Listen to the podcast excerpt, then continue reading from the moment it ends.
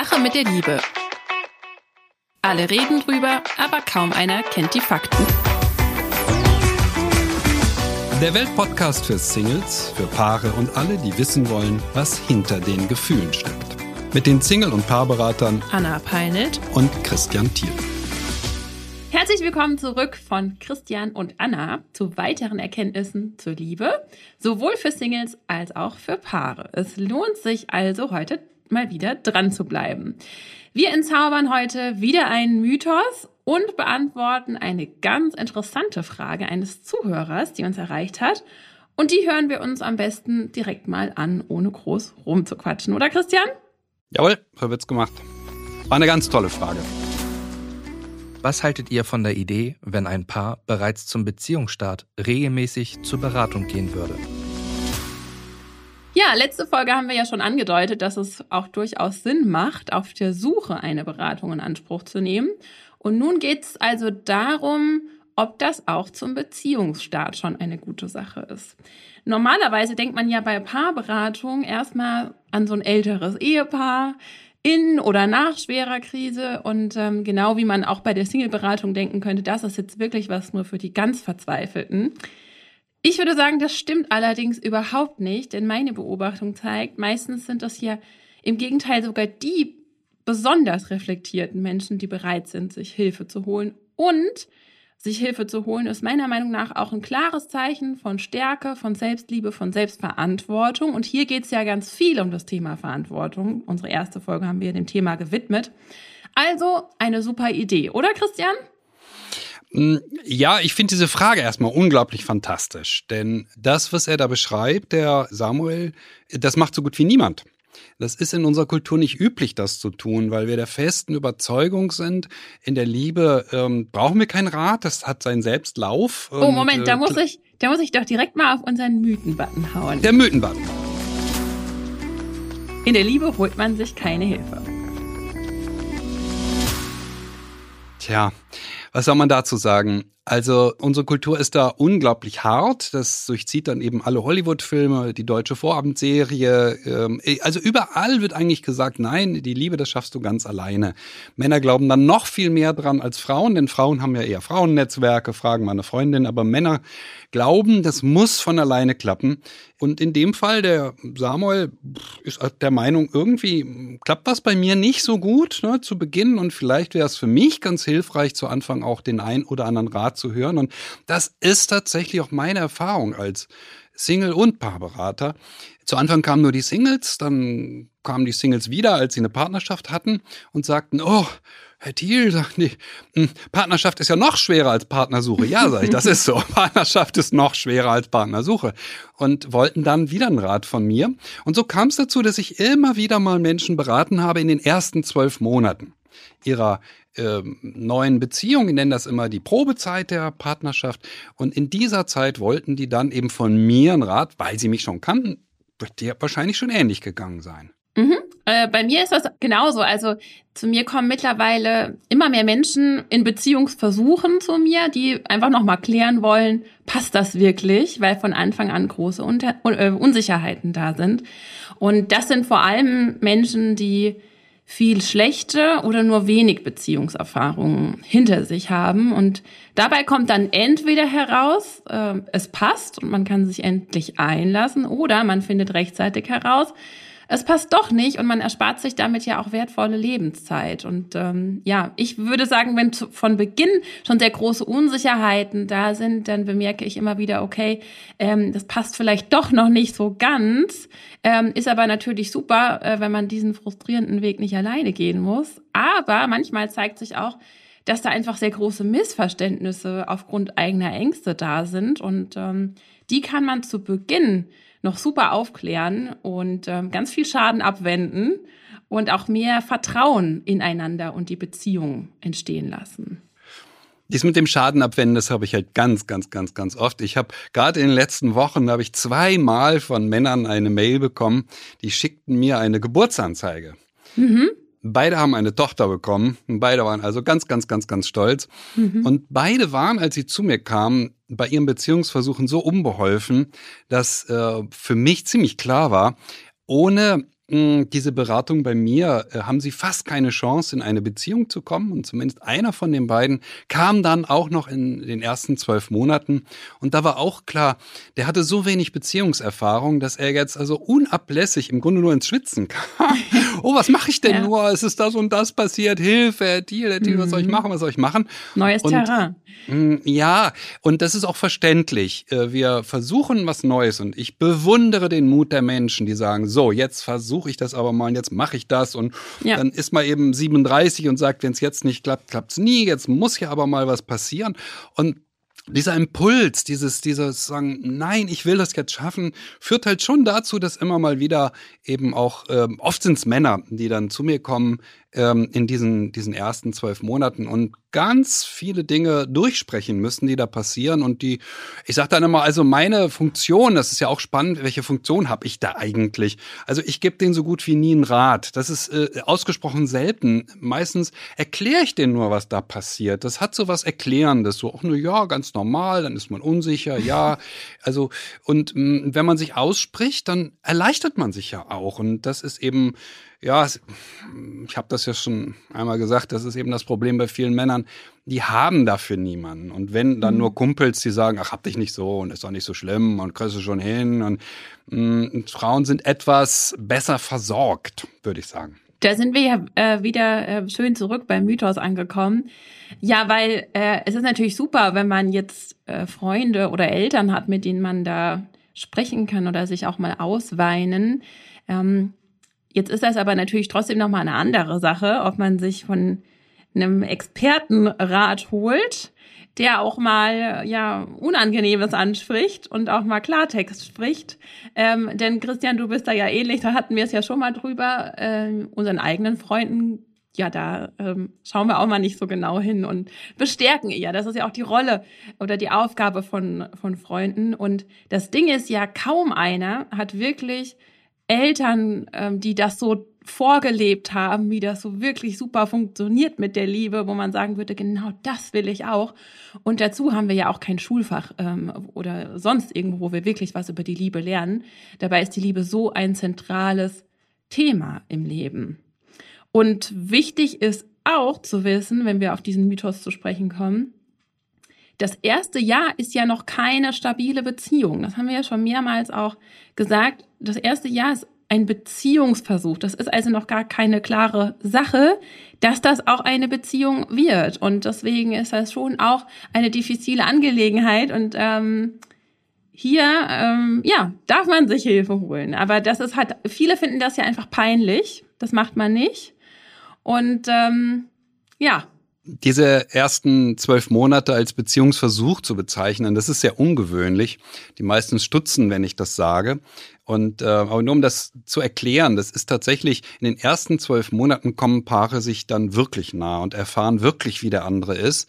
Und deshalb müssen logischerweise in diesen ersten zwölf Monaten, wo wir uns näher kommen, die meisten Beziehungen scheitern die können nicht nach 10 oder nach 20 Jahren scheitern. Also diese ähm, Trennungen sind natürlich in der Presse und oh weh, oh weh, und schon wieder ein Paar trennt sich, das 25 Jahre verheiratet ist. Aber das ist eben äh, ein ausgesprochen seltener Fall. Der häufigste Fall ist eben, äh, dass wir bei dieser Annäherung, die sich da vollzieht, in den ersten zwölf Monaten feststellen, ach, ich weiß ja auch nicht, ob das wirklich das Richtige ist, wo ich hier bin. Und dann ist es ja nur die Frage, wie lange dauert es jetzt noch auseinanderzukommen. Und so kommt es zu diesen typischen Mustern. Also das Allertypischste ist sicherlich die anderthalb Jahresbeziehung und das kann man ja dann leicht erklären. Zwölf Monate dauert das Kennenlernen, sechs Monate das Auseinandergehen und dann gibt's die Zweijahresbeziehung, da dauert das Auseinandergehen eben zwölf Monate und dann gibt's die zweieinhalb Jahre und auch die Dreijahresbeziehung. Und immer heißt das ein Jahr kennenlernen und der Rest ist eben auseinandergehen und manche Menschen tun sich damit eben sehr, sehr, sehr schwer und ziehen es in die Länge. Mhm. Wobei das für uns, wenn wir äh, als Singleberater und du als Singleberaterin arbeiten, keine Kleinigkeit ist, weil drei Jahre können darüber entscheiden, ob eine Frau noch eine Chance hat, eine Familie zu gründen. Das ja. ist nicht einerlei. Wenn wir 22 sind, ist es äh, relativ egal, ob mhm. ein äh, Beziehungsversuch eingegangen wird oder ob eine Beziehung draus wird, die dann sieben Jahre hält. Das machen heute in dem Alter nicht viele. Wobei das natürlich auch frustrierende Erfahrungen sind, die man schon früh sammelt, wenn man nicht genau hinschaut. Das sei an der Stelle auch gesagt, meiner Meinung nach. Na, ich würde da jetzt eine andere Position beziehen und sagen, was ist daran frustrierend? Ist doch schön, jetzt hat sie endlich mal wieder einen gehabt oder er hat mal wieder eine gehabt, hat Erfahrungen sammeln können. Also wirklich frustrierend, wenn ich das noch so sagen darf, ist es, ähm, wenn man dann 40 ist und äh, Neulich saß eine Frau vor mir und sagte, ja, ich bin 40, ich habe noch nie einen Mann geküsst. Das ist frustrierend. Das ist wirklich äh, schrecklich und unangenehm und peinlich. Aber alle, die Erfahrungen sammeln in ihren 20er Jahren, sammeln Erfahrungen und die sind ganz, ganz wertvoll. Ich will das gar nicht schlecht reden und Beziehungsversuche sind was unglaublich Wertvolles für Menschen. Die lernen nämlich daraus. Also ich habe sehr viel schlechte Beziehungserfahrungen, äh, Besuch, Versuche äh, erlebt und ähm, hätte nicht unbedingt sein müssen, meiner Meinung nach. Gut, ich bin jetzt hier, wo ich bin, aber ähm, man kann sich damit auch sehr, sehr schwer tun, äh, später dann in Beziehung. Okay, ist meine okay. Position. Sollen wir das vertiefen, Anna, oder? Vielleicht nicht heute, weil Vielleicht jetzt geht es ja erstmal um den Beziehungsstart. Okay, aber ab 30 sage ich immer, ab 30 ändert sich das Spiel, weil ab 30 wollen Menschen mehr Konstanz und dann ist ein Beziehungsversuch möglicherweise genau das, was ein Mann oder eine Frau nicht will und sagt, nee, jetzt also, ah, jetzt hätte ich aber gerne mal was verbindlicheres, was haltbares, vielleicht will ich doch auch eine Familie gründen. Diese Entscheidung fällt heute äh, bei den meisten Menschen erst in dieser Altersspanne zwischen 30 und 35, äh, bei vielen ja auch erst danach. Ähm, deshalb ist ein Beziehungsversuch von drei Jahren eben auch durchaus frustrierend für Menschen. Deshalb kann es hilf hilfreich sein, es radikal abzukürzen und nach drei oder nach sechs Monaten in eine Beratung zu gehen und zu sagen, bin ich ja eigentlich verkehrt? Mhm. Und dann den Ausgang zu wählen, weil es das massiv abkürzt, ja. Genau, man spart das passiert tatsächlich wertvolle häufig, Lebenszeit und die ja. zählt immer, würde ich sagen. Moin zusammen, hier ist Henning Feind. Ich bin der Moderator des Fußballpodcasts Phrasenmäher, dem Zuhause der Fußballstars. Wenn du Lust hast, die Manager, Trainer, Spieler und natürlich auch die Legenden so kennenzulernen, wie du sie noch nie kennengelernt hast, dann schalt den Phrasenmäher ein. In einer Atmosphäre irgendwo zwischen Kabine und Kamin erfährst du, wie die Stars wirklich ticken, was sie antreibt und welche unvergesslichen Anekdoten aus ihrer Karriere sie niemals vergessen werden. Abonnier den Phrasenmäher am besten direkt bei Apple Podcast, bei Spotify oder in deiner Lieblingspodcast-App, damit du keine Folge verpasst und lausche dem, was sonst nur in der Kabine der Bundesliga besprochen wird. Wir hören uns im Phrasenmäher. Ja. Ähm, ja, Samuel sagt auch, also unser netter Zuhörer äh, mit der tollen Frage, ähm, das ist doch eine super Sache, denn das Paar macht sich ja dann schon früh zur Regel, über sich selbst, über die Partnerschaft zu reflektieren, richtig miteinander zu kommunizieren und Wünsche richtig zu äußern. Und ja, ich würde sagen, genau darum geht es, denn es kommen ja zwei neue Menschen zusammen und dabei ist es einfach ganz entscheidend, etwas, das nicht äh, viele wirklich beherzigen, sich authentisch zu zeigen, aber auch die eigene Position klar zu machen. Auch wenn man ja gerade am Anfang am liebsten eigentlich nur gefallen will und Unstimmigkeiten auch gerne übersieht mit der rosaroten Brille. Ich äh, arbeite genau deshalb äh, dann in, in, in Beratungsfällen, wenn solche ähm, Beziehungsversuche zu mir kommen, in genau diesen Themen. Grenzen setzen, Bedürfnisse kommunizieren, Konfliktfähigkeit. Denn gerade das Thema Grenzen setzen, das ist sowas, womit sich bislang alle eigentlich äh, beschäftigen äh, mussten, äh, weil sie entweder ihre eigenen oder die des anderen überschreiten. Und das sind ähm, eigentlich immer zwei Seiten der gleichen Medaille. Und am besten ist es natürlich, wenn man das schon vor der nächsten Beziehung macht. Ähm, deshalb ist es auch ganz gut, als Single sich äh, genau mit diesem Thema mal auseinanderzusetzen. Denn der Übergang vom Kennenlernen ähm, äh, und dem Dating zur Beziehung, der ist ja schleichend. Also man hat ja nicht diesen Punkt, wo man sagt, so jetzt sind wir da ein Paar, sondern das geht ja gerade heutzutage ähm, sehr schleichend ineinander über, wo man gar nicht mehr so richtig weiß, wann, seit wann sind wir eigentlich zusammen. Und ähm, ja, dass auch dieses Abwenden von, von Downs, schreibt Samuel, ähm, und, und die Ups äh, zu zelebrieren in der Beziehung, also hoch und tief, ähm, das ist meiner Meinung nach auch was, ähm, ja, womit man äh, viel besser umgehen kann. Wir haben es ja schon gesagt, man kann sehr, sehr viel Schaden abwenden im Vorfeld. Ähm, und man kann aber dann auch einfach ja einiges antizipieren, äh, hat keine bösen Überraschungen mehr und ähm, kann sich wirklich, kann sogenannte Downs oder Tiefphasen auch einfach als Wachstumsfelder begreifen, die man dann gemeinsam angeht. Und ähm, das ist einfach immer da. Da muss man ja auch realistisch sein. Ähm, eine Beziehung, die nicht wächst, die ist ja tot. Ich bin an einem Punkt äh, möglicherweise etwas anderer Meinung als Samuel es ist. Und zwar, wenn es darum geht, ähm, ja, es geht in der Partnerschaft um Kommunikation. Da habe ich andere Erfahrungen. In der Partnerschaft geht es im Kern um die Gefühle der Beteiligten. Und ähm, es geht darum, dass wir einen Menschen, der wirklich ganz anders ist als wir, kennenlernen müssen. Und diese Neugier, den anderen wirklich kennenzulernen, die erlischt relativ schnell bei Paaren und sie fangen an, sich zu kritisieren, ähm, sich gegen, also gar nicht mehr neugierig versuchen herauszufinden, wie ist der andere, wie ist die andere. Und das ist eigentlich äh, der Kern dessen, was in den ersten zwölf Monaten bei vielen Paaren schiefläuft die hören auf, sich wirklich noch für den anderen zu interessieren, genau hinzuhören, genaue Fragen zu stellen. Ähm, wenn wir in eine Partnerschaft gehen, dann werden wir immer feststellen, dass unser Gegenüber nicht nur anders ist als wir, sondern es kommt noch viel schlimmer. Wir bekommen mit jedem Gegenüber, ja, anders sein ist ja schon schlimm genug, ja, auch, oh, die ist schon doch nicht so wie ich. Nach dem, wenn die Verliebtheitshormone abflauen, merken wir das und denken, ach huch, äh, vorher dachte ich, wir sind identisch, seelenverwandt und all diese Wörter, aber dann merke ich, nee, ist nicht. Es gibt Unterschiede. Das Schlimme oder sagen wir mal das Frustrierende für manche Menschen ist aber, und das ist nun Stand der Forschung, wir sind ja hier immer auch für die Forschung zuständig, mhm. mit jeder, absolut jeder Partnerschaft bekommen wir ein gewisses Setting an Problemen mit. Und zwar nicht an Problemen, die sich leicht lösen lassen, sondern an Problemen, die komplett unlösbar sind. Also mhm. der eine ist vielleicht äh, deutlich ordnungsliebender, der andere ist äh, ein wenig wenig ordnungsliebend, sage ich jetzt mal vorsichtig. Und das wird sich nicht ändern. Das ist noch bei der goldenen Hochzeit so. Und das mhm. wissen wir heute, dass die Kunst der Partnersuche letztendlich daraus besteht, jemanden zu finden, mit dem man genau das Setting an Problemen bekommt, mit dem man umgehen kann mit mhm. dem man leben kann, wo man mhm. gute Lösungen für findet. Und die Probleme, die einem gar nicht liegen, wo man sagt, nein, nein, das will ich nur wirklich nicht, das kann ich nicht, die eben zu meiden. Mhm. Und das passiert in den ersten zwölf Monaten. Das ist das mhm. Entscheidende. Und deshalb ist es tatsächlich so, wie Samuel sagt, es würde ganz vielen helfen, in dieser Zeit ähm, sich ein bisschen Reflexion zu holen, könnte man mhm. jetzt auch sagen, ähm, ein bisschen Nachdenken zu holen. Denn die meisten stecken so sehr in ihrem Charakter, in ihrem eigenen Bild von sich und der Welt, dass sie das gar nicht bemerken. Die bemerken auch gar nicht, dass der andere vielleicht oder die andere eben Probleme mit sich bringt, mit denen man nie wird leben können. Das gibt es ja.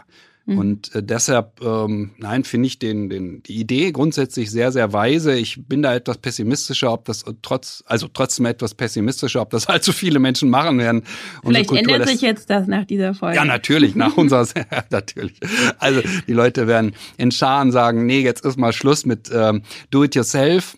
Ähm, wir brauchen jetzt einen Profi, der das macht, ja. Mhm. Ähm, ohne diese Wachstums Felder, sage ich jetzt mal einfach positiv geframed, ähm, ist es ja auch einfach langweilig. Ja, wenn wir nur jemanden haben, der genauso ist wie wir, das ist ja ähm, irgendwie ein Stück auch nicht so spannend. Und äh, jetzt möchte ich Christian dich bitten, das nochmal zu sagen, was du ähm, schon mal gesagt hast. Ist das vielleicht, könnte das vielleicht sogar gut sein, wenn es Probleme gibt am Anfang einer Beziehung? Hm, Probleme sind vollständig unvermeidlich. Das muss man ganz klar dazu sagen. Das Vermeiden von Problemen und Nein und nur nichts Schwieriges ansprechen führt Paare tatsächlich ins Aus, weil das Gefühlsleben das nicht mehr mitmacht nach einer Weile. Also wir müssen Dinge ansprechen. Wir müssen unsere Interessen vertreten. Wir müssen unsere Vorstellung von der Welt äh, erklären dem anderen und gucken, wie er tickt. Und wir müssen uns versuchen, aufeinander zuzubewegen, Kompromisse zu finden, wo wir uns einigen können. Also eine Partnerschaft ohne Konflikte äh, wird leblos. Das ist auch wiederum Stand der Forschung. Ähm, die bekannte amerikanische äh, Psychologin und Soziologin, die hat eine Professur äh, für Soziologie, ähm, Terry Orbuck, die hat eine Studie gemacht, das sollte nur die ersten drei Jahre von jungen Paaren umfassen. Und dann ging die Forschung am Ende über 25 Jahre. Und das klare Ergebnis war, wer in den ersten drei Jahren sich nicht auseinandersetzt, der geht mit einer höheren Wahrscheinlichkeit auseinander als diejenigen, die das tun. eine gute Nachricht, oder? Ja, also, also das, ja, das ist aber es widerspricht so doch dem, was wir über die Liebe denken. Das muss immer harmonisch sein. Ja, es muss immer harmonisch sein. Mhm. Neulich äh, kam ein Paar zu mir und äh, äh, ich sag mal, sie hieß Anna, es stimmt nicht, aber und, und, und er nannte und wie nannte, nein, nein, und er nannte sie Anni, ja, Anni, also Verniedlichungsform, mhm. und äh, er hieß äh, Jürgen und äh, sie nannte ihn Jürgi. ja, also sie verniedlichten sich, wollten zusammen auf dem Sofa sitzen, auf einem Sofa und nicht im Dreieck, wie das in der Paarberatung üblich ist und und und. Also unglaubliche Harmoniebedürfnisse und dann weiß ich schon, oh je, extrem unreife Beziehung, nicht auseinandersetzungsfähig und die beiden stritten sich wie die Kesselflicker, wirklich schrecklich.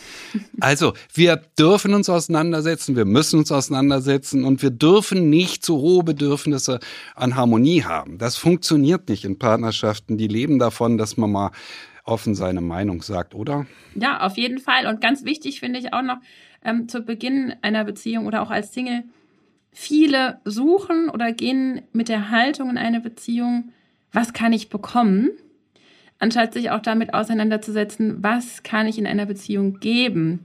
Und ähm, da, das ist meiner Meinung nach auch so ein, ein Kritikpunkt, denn mit dieser Haltung bleibt man auch nicht lange ähm, zusammen. Und man redet dann auch ganz viel intellektuell aneinander vorbei, statt sich emotional, du hast es ja schon gesagt, Christian, zu verbinden und über das Wesentliche zu sprechen. Es geht nicht darum, eine perfekte Krisenkommunikation zu haben, sondern sich zu verstehen und sich auch aufeinander einzulassen und sich zu fragen, was brauchst du? Wie kann ich dir helfen? Wie kann ich dir auch ein guter Partner sein und nicht nur, was kann ich hier bekommen? Und das haben halt auch die wenigsten ähm, wirklich gelernt, denn so eine Beziehung ähm, ja, ist für viele auch einfach ein Versprechen von, dann ist alles gut, wenn ich einen Partner habe und der sorgt dann schon für mein Glück.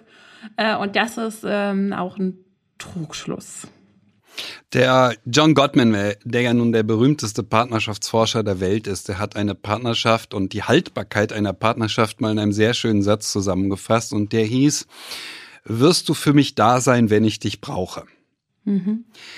Und das erweist sich natürlich auch in den ersten zwölf Monaten. Wirst du für mich da sein? Wenn ich dich brauche. Und nicht sagen, ach du weißt du was, ich habe da gerade meine Kumpel und ich muss mit den Fußball spielen gehen und nö, ach, erklär du das mal alles mit deinen Freundinnen. Ähm, also die Verlässlichkeit des anderen.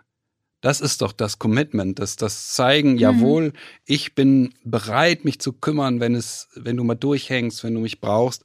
Und ähm, naja, du kennst ja meine meine Vorliebe dafür fürs Männerbashing. Ähm, da äh, Enne, ich bin da ja nicht der Meinung, dass so Frauen die besseren Menschen sind. Das ist es nicht. Aber an der Stelle sind Männer wirklich manchmal doch ein bisschen kompliziert gestrickt und glauben, nein, wenn sie Probleme hat, dann ist sie eine Problemnudel. Also geht ja gar nicht. Warum soll ich mich denn um ihre? Nein, die Probleme des anderen sind unsere Probleme und das gilt in beide Richtungen. Ähm, nicht nur in eine. Das müssen wir verstehen, wenn wir von dieser Zeit reden, ne, was passiert denn in diesen ähm, in dieser Zeit, in der wir uns kennenlernen. Ähm, vielleicht sollten wir noch so ein bisschen auch klären, wie, wie, wie wir das eigentlich verstehen, was wir da machen. Ich nenne mich ja eher Berater, ja, und du mhm. ähm, benutzt deutlich lieber den Begriff Coaching oder wie würdest du es sagen? Ja, also ähm, das schließt vielleicht an äh, Samuels äh, dritte Frage an. Wir überspringen jetzt mal einen Teil, aber vielleicht kommen wir da nochmal zurück. Äh, nämlich die Frage, wie sollte man bei der Beratungssuche eigentlich am besten vorgehen? Und da gibt's ja so diese Begriffe Coach, Berater, Trainer. Ähm, die möchte ich gleich nochmal klären. Aber um die Frage kurz zu beantworten, Wichtig ist, dass man diesen Menschen, mit dem man da zusammenarbeiten möchte, sympathisch findet. Denn es ist ja deutlich einfacher, sich dann anzuvertrauen, äh, zu öffnen und auch Ratschläge anzunehmen. Wir Menschen nehmen ja ungern Ratschläge von außen an. Und ähm, das ähm, sollte also da sein, diese grundlegende Sympathie, aber natürlich auch ganz wichtig die Kompetenz. Und die sollte man prüfen. Und deshalb ähm, ja, man kann Bücher über jemanden lesen, wie im Fall von Christian. Was ich mache, sind kostenlose Beratungsgespräche, damit wir einfach mal herausfinden können, ob und inwiefern eine Zusammenarbeit auf beiden Seiten Sinn macht. Und ähm, die Frage, die oft auch in diesen Gesprächen dann an mich gestellt wird, ist, ja, sollte ich nicht doch lieber zum Psychologen gehen? Äh, und da das einfach mal klar zu machen, Psychotherapie richtet sich an Menschen, die sich durch ihre Probleme im Alltag so stark eingeschränkt fühlen, so dass sie von einer psychischen Krankheit betroffen sind. Also da sprechen wir von Depressionen, von ähm, diversen Persönlichkeitsstörungen. Und dann gibt's im per Definition äh, nicht krankhaften Bereich noch die Frage, also wenn wir jetzt hier einfach mal davon sprechen von Liebe und wie, wie gehe ich mein Liebesleben an, um, um der Sache näher zu kommen. Und hier haben wir, wie du schon gesagt hast, Christian, äh, verschiedene ähm, ja, Wörter, die auch eine unterschiedliche Bedeutung haben. Wir haben das Coaching, wir haben die Beratung und das Training. Das sind so die gängigsten Begriffe. Und hier ist die Abgrenzung oft nicht ganz klar. Deshalb würde ich da gern nochmal ausholen. Also die Beratung, wie Christian und ich uns ähm, ja erstmal äh, nennen, als, also Berater äh, vornehmlich, das sind Experten auf einem Gebiet. Also in unserem Fall ist das die Liebe. Wir geben da Ratschläge, konkrete Hinweise und Expertentipps. Frage, also eine typische Fragestellung ist, wie finde ich einen passenden Partner? Wie führe ich eine gute Beziehung? Also wie Fragen und auch Strategien. Dann haben wir das Coaching, das ist eine Prozessbegleitung. Also Coaching hilft immer, die eigenen Ressourcen zu erkennen und zu aktivieren. Was möchte ich, ähm, was möchte ich nicht? Wie komme ich mit meinem individuellen Hintergrund dahin, wo ich hin will. Soll ich bleiben oder soll ich gehen? Ist er oder sie die richtige für mich? Also so Erkenntnisprozesse und Entscheidungsfragen. Und dann haben wir noch das Training und hier lernt man neue Fähigkeiten und Methoden. Also zum Beispiel selbstbewusstes Auftreten, Kommunikation, Motivation. Und das ist natürlich von Anliegen zu Anliegen einfach unterschiedlich, wann welcher der Ansätze idealerweise zum Einsatz kommt. Deshalb decke ich und Christian auch in unserer Arbeit äh, verschiedene, also alle drei Ansätze ab und, um, und schauen immer, was ist gerade der Bedarf. Und dann hast du noch einen vierten Bereich genannt, Christian, mit dem du angefangen hast, was du gerne äh, bei dir in deiner Praxis machst. Naja, du hast ja gerade gesagt, kommt jemand und äh, hat äh, die Frage, soll ich bleiben, soll ich gehen? Und ich hatte neulich einen Fall, der hatte sich getrennt nach 15 Jahren Ehe und jetzt bekommt er sechs Monate später ein Angebot von seiner äh, Frau, ja, ich möchte wieder äh, mit dir zusammen sein. Das ist ein häufiger Fall. Und dann kommt er in die Beratung und möchte halt jetzt von mir etwas wissen. Und ähm, dann haben wir wirklich zwei Stunden darüber geredet, über sein Anliegen. Und nach zwei Stunden habe ich mich gefragt, und ich habe es ihn auch gefragt, ich sage, sagen Sie mal, habe ich Ihnen jetzt irgendeinen Rat gegeben? Nee, sagt er, haben sie nicht. Und ich habe ihm eine Menge Fragen gestellt. Und der Unterschied zwischen ihm und mir ist, erstens, ich bin geschieden, also ich kenne den Prozess schon, aber das ist nicht der Hauptpunkt, sondern ich begleite ja nun seit über 20 Jahren Menschen und kann mir deren Trennungsphasen anschauen, kann gucken, wie ist sie verlaufen. Ich weiß darüber mehr als er. Also es ist in ganz hohem Maße eine reine Wissensvermittlung und das nennt der berühmte äh, Psychotherapeut Erwin Jalom Psychoedukation. Psychoedukation. Also wir, wir unterrichten einfach ein bisschen darüber, wie ist die menschliche Psyche gestrickt, äh, was passiert in solchen Trennungsprozessen. Und äh, das Wichtigste in meinen Augen bei dieser Beratung in Anführungsstrichen waren die Fragen, die ich ihm gestellt habe. natürlich stellt ihm niemand diese Fragen, seine Freunde nicht, die wissen nicht, wie man eine Trennung hinter sich bringt. Aber ich habe hunderte von Menschen erlebt, die Trennung hinter sich haben, die ich nach ihren Trennung befragen konnte oder durch Trennung begleitet habe. Ähm, das ist ja Alltag, ja. Also schwere Liebeskummer kommt regelmäßig vor in der Beratungspraxis bei mir. Und mhm. deshalb ist es so hilfreich. Man spricht mit jemandem, der damit viel mehr Erfahrung hat. Ich habe dann eben ein riesen, riesen Reservoir an Fällen und kann dann Parallelen ziehen und sagen, ja, das kenne ich daher, das daher. Also ich weiß, was alles passieren kann in mhm. dieser Phase. Also Psychoedukation sage ich manchmal einfach dazu. Ich bin kein Therapeut. Manche glauben das ja. Ja, Sie als mhm. Therapeut. Nein, sage ich bin kein. Wie Sie sind sind kein Therapeut. Nein, ich bin Berater. Das ist auch ein blöder Begriff eigentlich, weil ich tatsächlich extrem selten klare Ratschläge ausreiche und sage, passen Sie mal auf, jetzt machen Sie das und das. Kommt vor. Aber meistens der Kern sind die Fragen, die ich stelle. Auf die kommen die Leute gar nicht. Mhm. Also, das, das wäre jetzt noch ein vierter Begriff, ja. Mhm. Mhm. Den fand ich super, weil ich mich jahrelang gefragt habe, was mache ich da eigentlich? Meine Frau sagt dann immer, du redst zu viel in deinen Beratungen. Ich sage, ja, ist mir auch schon aufgefallen. Was mache ich da eigentlich? Das dann, ist so ein bisschen äh, wie hier im Podcast. genau, genau. Das muss man sowieso dazu sagen. Die meisten Leute kommen ja gar nicht in eine Beratung, sondern die meisten Leute lesen ein Buch oder hören jetzt eben Podcast, was ja auch toll ist, und versuchen ihrem Liebesleben auf diese Weise Schwung zu verleihen. Wir kriegen ja pausenlos diese wunderbaren Zuschriften ich krieg dann auch immer wieder privat welche, ne, ach und oh, toller Podcast und ihr mhm. macht das so super und jetzt habe ich doch mal ein Problem, das ich besprechen möchte. Aber die meisten nutzen einfach so ein Format, um Anregungen zu bekommen. Und das lieben wir ja auch beide ganz sehr, dass da so viel an positiver Resonanz kommt. Ja. Also, also wer noch. Und dass wir hier mit unserer Psychoedukation schon ganz viel helfen können. Auch. Ganz viel mhm. helfen können, ja. Also das, wer da, äh, ja? Wer uns da noch schreiben will, ja, wir sagen ja jedes Mal die Adresse, die Mailadresse. Mhm. Ja, also liebe.welt.de. Wir freuen uns über jede Resonanz, auch über das häufige Lob. Also manchmal kommt da wirklich auch nur jemand, der sagt, oh, ihr seid so toll, das macht uns so, macht mir so viel Spaß. Ich habe das schon so vielen empfohlen, ohne dass eine Frage gestellt wird. Und auch das freut uns natürlich. Es ist Anerkennung und Wertschätzung und das tut gut. Mhm.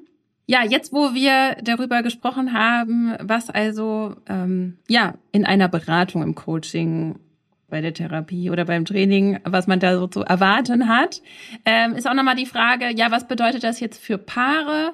Ähm, und Samuel, Samuel hat uns auch gefragt, wie könnte man denn jetzt seinem Partner äh, das beibringen eigentlich, dass man den Wunsch hat nach so einer ähm, frühen Beratung, denn das ist ja schon ein bisschen unüblich, ne? hat so ein bisschen auch die Sorge ähm, geäußert, dass da vielleicht ja ähm, er nicht unbedingt auf äh, Interesse stößt. Wie würden wir jetzt damit umgehen? Also ich würde sagen, äh, man kann ja einfach mal fragen, wenn das ein eigenes Bedürfnis ist. Äh, man ähm, muss da ja nichts äh, beibringen. Dann muss, dann kann man einfach mal fragen, also im Sinne von, du musst das jetzt mit mir machen, sondern man kann ja einfach mal fragen, wie, wie sieht's bei dir aus? Ich würde das gerne machen. Denn ähm, so wie Samuel mir wirkt, ähm, ist das ein sehr reflektierter Mann, der auch großes Interesse an persönlicher Weiterentwicklung hat. Und da wäre es natürlich von Vorteil, dass er eine Partnerin hat, die da ähnlich denkt. So, so würde ich das jetzt sagen. Denn wenn das so ein grundlegendes ähm, Anliegen ist, sich weiterzuentwickeln, ist es schön, natürlich das zusammen zu machen. Und ansonsten kann man ja auch mit seinem Anliegen mal alleine zu einem Berater oder zu einer Beraterin gehen und erstmal Klarheit in diese ganze Sache bekommen. Und ähm, ja, wir haben schon gesagt, also, oder das passt jetzt ganz gut an das, was Christian gesagt hat, diesen Podcast zu hören, ist schon mal ein super Tipp, vielleicht ja auch gemeinsam. Äh, haben wir auch schon Zuschriften bekommen, das machen einige Paare und profitieren sehr davon. Es gibt Bücher, die man zusammen lesen kann, auch mal ein Seminar zu besuchen. Äh, das ist ja schon mal ein Anfang. Aber manche Dinge, die versteht man eben erst richtig, wenn man jemanden hat, der einen spiegelt und berät. Das habe ich selbst am eigenen Leib auch schon erfahren, denn da äh, spielt einfach der Verstand eine große äh, Rolle und intellektu intellektualisiert da ganz viel. Ein Tipp, den, ein konkreter Tipp, den ich hier an dieser Stelle auch schon mitgeben könnte, wäre wirklich, und das nicht nur zu Beginn einer Beziehung, sondern auch für die Singles, es ist immer schön, sich zu Beginn der Beziehung oder in der Datingphase eine gemeinsame Vision zu erarbeiten oder sich zumindest mal über die individuellen Vorstellungen auszutauschen, ähm, damit, damit ich weiß, wie will ich eigentlich leben, wie will ich meine Beziehung führen. Und ich denke, in Samuels Fall ist das schon ähm, diese, dieser Wunsch nach Weiterentwicklung vorhanden. Und von daher würde ich sagen, einfach mal fragen. Ich habe sehr die Unsicherheit gespürt in seinen Zeilen. Die Unsicherheit, hm, bekomme ich das beim nächsten Mal besser hin als beim letzten Mal?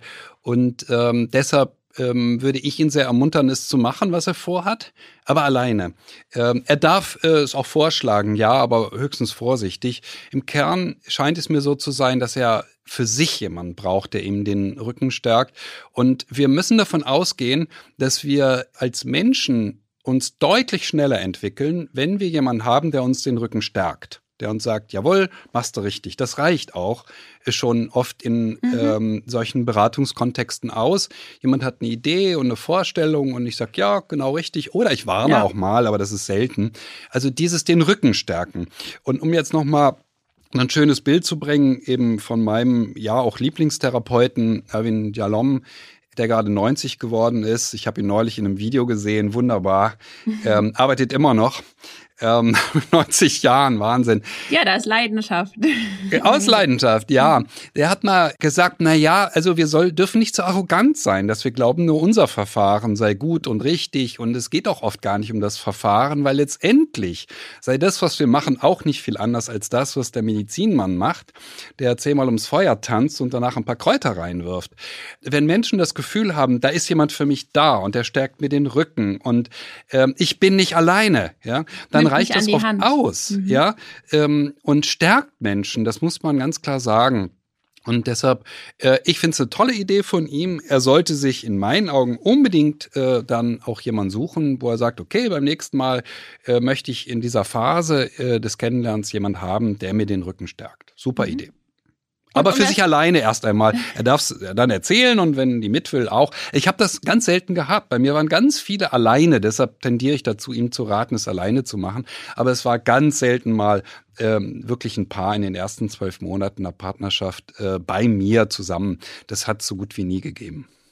Und nachdem wir jetzt die Beratung so schmackhaft gemacht haben, würde ich äh, gerne noch mal die Frage abschließend stellen: Wann sollte man denn nun als frisches Paar ähm, eine Paarberatung in Betracht ziehen? Und ich würde direkt meine Antwort drauf geben, auch ich bin gespannt auf deine, Christian. Ich würde sagen, immer wenn man sich fragt, ob eine Beratung sinnvoll sein könnte, ist das ja schon mal ein gutes äh, Zeichen dafür, dass man es doch einfach mal probieren kann. Dann ein anderes Anzeichen könnten sein häufige Zweifel an sich selbst, am Partner, an der Beziehung. Denn da ist einfach eine grundlegende Unsicherheit vorhanden. Und natürlich auch, wenn sich da schon viel zu viel Streit zeigt, ungesunde Muster. Ähm, aber natürlich kann man das so machen, wie Samuel auch sagt, ja, warum nicht einfach mal machen? Denn vielleicht will man auch einfach sicherstellen, dass das gute Match, was man da gefunden hat, auch einfach so bleibt. Und ähm, da sollte man, wie in jedem anderen Lebensbereich, ist das ja eigentlich total normal, sich Hilfe zu suchen. Ich gehe ja auch nicht zum Arzt, wenn ich schon, ähm, ja, wenn eigentlich nichts mehr zu machen ist. Und da kann man wirklich, sollte man nicht so lange warten, äh, bis es schlimmer wird, ähm, um da einfach auch Hilfe in Anspruch zu, nehm, zu nehmen. Denn ähm, eine Beziehung, eine gute Beziehung zu führen, das ist eine Kompetenz, so viel zum Thema Psychoedukation, die man lernen und üben muss, darf, kann. Und es gibt ja immer was, was man besser machen kann. Und notfalls hast du ja auch schon gesagt, Christian, bekommt man einfach zu hören, ja, ist alles super, gehen Sie nach Hause, haben Sie sich lieb und weiter so. Ich liebe diese, diese Barberatungen von Paaren in den ersten zwölf Monaten ähm, oder von Einzelnen ja meistens äh, in den ersten zwölf Monaten ganz, ganz sehr. Auch deshalb, weil ähm, erfahrungsgemäß ist es so, wenn ein Paar kommt mit einer schweren Ehekrise. Ich nenne das immer schwere Ehekrise, auch wenn die gar nicht verheiratet sind. Das ist nicht Bedingung dafür. Das ist so eine Kategorie bei mir, schwere Ehekrise. Und ähm, die kommen im Durchschnitt, das ist nun wiederum auch Stand der Forschung, sechs Jahre nach Ausbruch der Krise. Also ja. sechs Jahre zu spät. Und dann sage ich immer, Leute, äh, wie ist das eigentlich, wenn euer Auspuff knattert? Macht ihr das mhm. auch sechs Jahre später erst, dass ihr in eine Werkstatt fahrt? Ähm, und sechs Jahre zu spät ist ja der Durchschnitt. Das ja. heißt, die einen kommen nach zwei, drei Jahren, aber wenige, und manche kommen nach zehn Jahren erst in eine ähm, Paarberatung. Und das ist der Grund, warum Paarberatungen ähm, nicht so sehr effektiv sind, wenn es um mhm. das Ziel geht, äh, das Paar sollte zusammenbleiben. Wenn es um das Ziel geht, die profitieren davon, ist es genauso effektiv wie jede andere Beratungs- oder Therapieform auch. Aber wenn Paare in eine Krise so, so lange verschleppen, über sechs, über zehn Jahre, dann sind die Aussichten, jetzt noch was zu ändern, für mich als äh, Paarberater oft sehr, sehr schlecht. Mhm. Und äh, vielen Paaren muss ich dann auch sagen, nein, also da ist nichts mehr zu machen. Deshalb ist es so schön, wenn Paare so frühzeitig mhm. kommen. Die, die kommen in diesen ersten zwölf Monaten, sind überzufällig häufig die sogenannten On-Off-Paare. Das muss man auch noch sagen. Also, oh, wir führen eine On-Off-Beziehung. Wenn ein Paar kommt in dieser Phase, also gemeinsam kommt, dann führen sie eine On-Off-Beziehung. Ähm, und ähm, eines der äh, prägenden Merkmale von On-Off-Beziehungen ist, ähm, dass sie es nicht ausgehalten haben, äh, mal drei, vier Dates zu haben, sondern eben beim ersten Date äh, den Weg, die Abkürzung gegangen sind, möglichst mhm. schnelle Erotik und dann fallen sie übereinander her und dann passiert etwas absolut Mystisches, jedenfalls für diese beiden. Sie haben nämlich ähm, eine Sexualität, die so gut ist, wie, wie sie sie im ganzen Leben noch nicht hatten. Und wenn das passiert, dann dann passiert es überzufällig häufig, dass es zu On-Off-Beziehungen kommt. Das ist so ein bisschen erklärungsbedürftig, aber es ist einfach so, diese, diese besonders tolle Sexualität mhm. schießt die auf, nicht auf Wolke 7, sondern auf Wolke 17 oder 70. Und mhm. wenn dann eine Kleinigkeit passiert, ja, und wir haben ja darüber gesprochen, dass immer was passiert, ja. Es wird sich immer herausstellen, der andere ist anders. Dann stürzen die von Wolke 17 oder 70 eben so tief, also die, die fahren eine gefühlsmäßige Achterbahnfahrt und das zeigt sich dann in diesem On-Off. Ist nicht ganz so leicht zu lösen, geht aber auch. Aber auch normal eben äh, als Rat an alle, äh, die noch Single sind und sich überlegen, was mache ich denn nun bei der Partnersuche? Meidet wirklich diese schnelle Sexualität. Ähm, das ist toll, auf jemanden zu treffen, den man äh, wahnsinnig fantastisch findet und wow, mit der muss ich sofort oder mit dem muss ich sofort. Ich rate ab, es ist zu schnell, es schießt uns gefühlsmäßig oft ins Aus und äh, führt zu großen Problemen. Das ist so das typische Paar, das in den ersten zwölf Monaten, ich habe gerade wieder so ein Paar eine Beratung, ähm, das in dieser Zeit kommt, ähm, also er hat's ganz, ganz eilig gehabt und hat dann eben dieses Mega-Erlebnis, boah, so gut war es ja noch nie. Und dann beginnt diese Achterbahnfahrt und es geht ganz himmelhoch jauchzend hoch und dann kommt immer eine Kleinigkeit, die kriegen sie nicht gehandelt und es kommt zu Tode betrübt. Mhm. Und deswegen äh, kann diese Sendung echt als Appell an alle, die zuhören, verstanden werden. Sowohl an, an Singles als auch an frische Paare und auch schon an äh, längere Paare seid's euch wert. Und wenn es Konflikte gibt, wenn es irgendwie Unstimmigkeiten und Unsicherheiten gibt, ihr spart euch selbst Lebenszeit, da mal genauer hinzuschauen. Denn ähm, das spricht, äh, ist, gilt sowohl für die On-Off-Beziehung als auch für die sechs Jahre zu spät angegangene Ehekrise. Denn sechs Jahre sind sechs Jahre, das ist ganz schön viel Zeit. Und ähm, in Zeiten von Kinderwunsch ähm, und aber auch, wie ich schon gesagt habe, schon früh im Leben wieso brauchen wir Frustration? Die können wir uns doch eigentlich auch ersparen und vor allem diese, äh, diese wertvolle Lebenszeit.